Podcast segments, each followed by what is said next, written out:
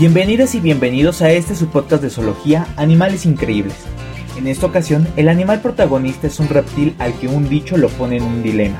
¿De qué lado más? Así que vamos allá.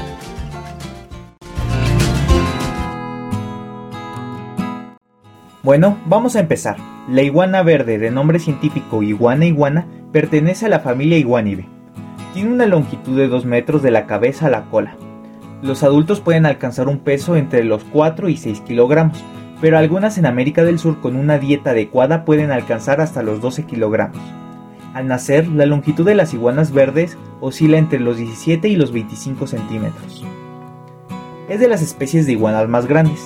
Tiene la cabeza ancha, un hocico redondeado, una lengua móvil y que puede sacar de su boca, una cresta dorsal que se extiende desde la cabeza hasta la cola, en los machos mide hasta 3 centímetros de altura, en las hembras es más pequeña. El número de escamas de la cresta dorsal es variable y se inserta hasta el músculo. Tienen 5 dedos en cada patita, con uñas en el extremo de los dedos. Esto les permite sujetarse a las ramas de los árboles. Aunque se llaman iguanas verdes, estos animales son en realidad de color variable. Los adultos se vuelven más uniformes en color con la edad, mientras que los jóvenes pueden aparecer más manchados o con bandas entre verde y marrón. El color de un individuo también puede variar según su estado de ánimo, temperatura, salud o estatus social. Tal alteración del color puede ayudar a estos animales en la termorregulación. Por la mañana, mientras la temperatura corporal es baja, el color de la piel es más oscuro, lo que ayuda a la lagartija a absorber el calor de la luz solar. Sin embargo, a medida que el cálido sol del mediodía los irradia, estos animales se vuelven más claros o pálidos, lo que los ayuda a reflejar los rayos solares y minimiza el calor absorbido. Tienen una papada colgante debajo de la garganta y también poseen una cola larga y afilada. La papada está más desarrollada en los machos adultos que en las hembras.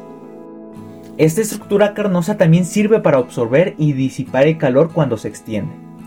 Sus ojos están ubicados en la parte lateral de la cabeza y están protegidos por un párpado inamovible y un párpado inferior que se mueve libremente. En la cabeza tienen un ojo parietal arriba de los ojos que todos conocemos. Este no es un ojo verdadero, pero les permite medir la energía solar y ayuda en la maduración de los órganos sexuales, la glándula tiroides y las glándulas endócrinas. También le permite la detección de sombras de sus depredadores desde arriba. Les dejo en la descripción un video del robot de Platón que explica acerca de este tercer ojo que los mamíferos perdimos, pero que otros vertebrados aún conservan. La mayoría de las iguanas verdes alcanzan la madurez sexual entre los 3 y 4 años de edad, aunque la madurez se puede alcanzar antes. Las iguanas tienden a reproducirse en la estación seca, asegurando que las crías eclosionen en la estación húmeda cuando hay más disponibilidad de alimento. El cortejo ocurre dentro de un territorio definido donde más de una hembra puede estar presente. Los conflictos entre los machos no son infrecuentes. El comportamiento de cortejo de los machos incluye mover la cabeza, extender y retraer la papada y acariciar o morder el cuello de la hembra. Los machos dominantes también pueden marcar rocas, ramas y hembras con una sustancia cerosa que contiene feromonas, secretada por sus poros femorales. Las iguanas hembras pueden guardar esperma durante varios años, lo que les permite fertilizar óvulos mucho más tarde. Las hembras ponen sus huevos alrededor de 65 días después del apareamiento. Los huevos tardan de 59 a 84 días en desarrollarse antes de ser puestos. En el transcurso de 3 días, las hembras pueden poner hasta 65 huevos, cada uno de los cuales mide alrededor de 1.54 centímetros de diámetro y de 3.5 a 4 centímetros de largo. Los huevos se depositan en nidos que se ubican entre 45 centímetros y más de un metro de profundidad y pueden compartirse con otras hembras si las áreas de anidación son limitadas. La incubación dura de 90 a 120 días y la temperatura debe oscilar entre los 29.5 y 32 grados centígrados. Las crías abren el huevo usando un diente de huevo especial llamado carancula, que se cae poco después de la eclosión. La yema absorbida proporciona la mayor parte del alimento durante la primera o segunda semana de vida de una iguana. Los jóvenes son independientes desde el nacimiento, es decir, sus padres no se ocupan para nada de ellos. El momento de la madurez sexual varía y los animales pueden reproducirse a partir del segundo año, pero es posible que no se reproduzcan hasta el quinto. En la naturaleza, la mayoría de las disputas entre iguanas tienen lugar por los lugares para tomar el sol. Por lo general, hay comida adecuada para estos lagartos herbívoros, pero las buenas perchas son limitadas. Tomar el sol es importante para aumentar la temperatura corporal y ayudar a la digestión.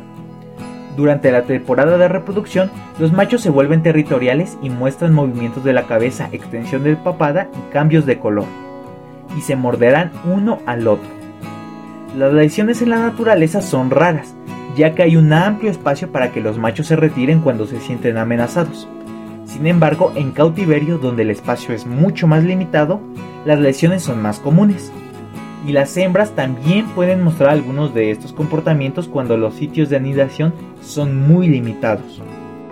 Las iguanas verdes pueden viajar distancias considerables en varios casos, las hembras migran al mismo sitio de anidación durante varios años seguidos y luego regresan a su territorio de origen una vez que ponen los huevos. Las crías también pueden dispersarse a grandes distancias. Cuando está asustada, una iguana generalmente se congelará o se esconderá.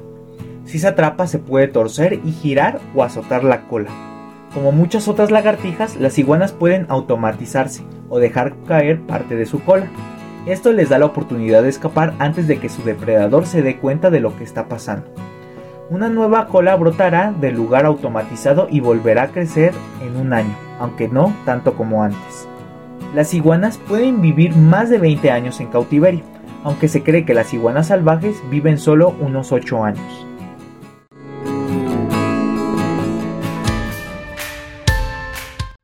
La iguana verde se distribuye de forma natural desde el norte de México y hasta América del Sur, el suroeste de Brasil e islas caribeñas del Pacífico y Antillas. Se han encontrado al nivel del mar y a 1200 metros sobre el nivel del mar. Su alimentación varía de acuerdo con la edad de las iguanas. Las jóvenes consumen brotes de hojas, semillas, flores, insectos, capullos y frutos, mientras que las adultas son herbívoras. Es importante este animal para el equilibrio ecológico, pues constituyen una fuente de proteína para algunos mamíferos, aves y reptiles, y también por la diseminación de las semillas y el aporte de abono orgánico por las heces y orina que enriquecen la fertilidad de los bosques. Según la Unión Internacional para la Conservación de la Naturaleza, las iguanas verdes se encuentran en la categoría preocupación menor, aunque su población ha decrecido a una velocidad alarmante porque han sido objetos de cacería furtiva para la venta y para obtener ingresos adicionales por la depredación, también para la utilización de la piel en la peletería artesanal y la deforestación, aunque también se les extrae muchas veces para hacer mascotas, porque muchas personas consideran que es un animal muy noble y lo quieren tener en su casa, sin contar que de las personas que a veces los venden no tienen los permisos y no vienen precisamente de criaderos estos animalitos que compran, sino muchas veces vienen de la naturaleza y se hace la extracción ahí mismo en las selvas o en los bosques donde se encuentran estos animales. Y muchos de estos ejemplares mueren cuando se transportan de un lugar a otro, porque no se les da el tratamiento adecuado y por ejemplo no se les da alimento, agua y no se fijan si los animales se estresan demasiado. Entonces, si van a consumir este tipo de animales, si los van a tener en su casa, es preferible que sean de criaderos a que se hagan las extracciones de la naturaleza. Entonces, eviten depredar a estos animales a través de la compra ilegal.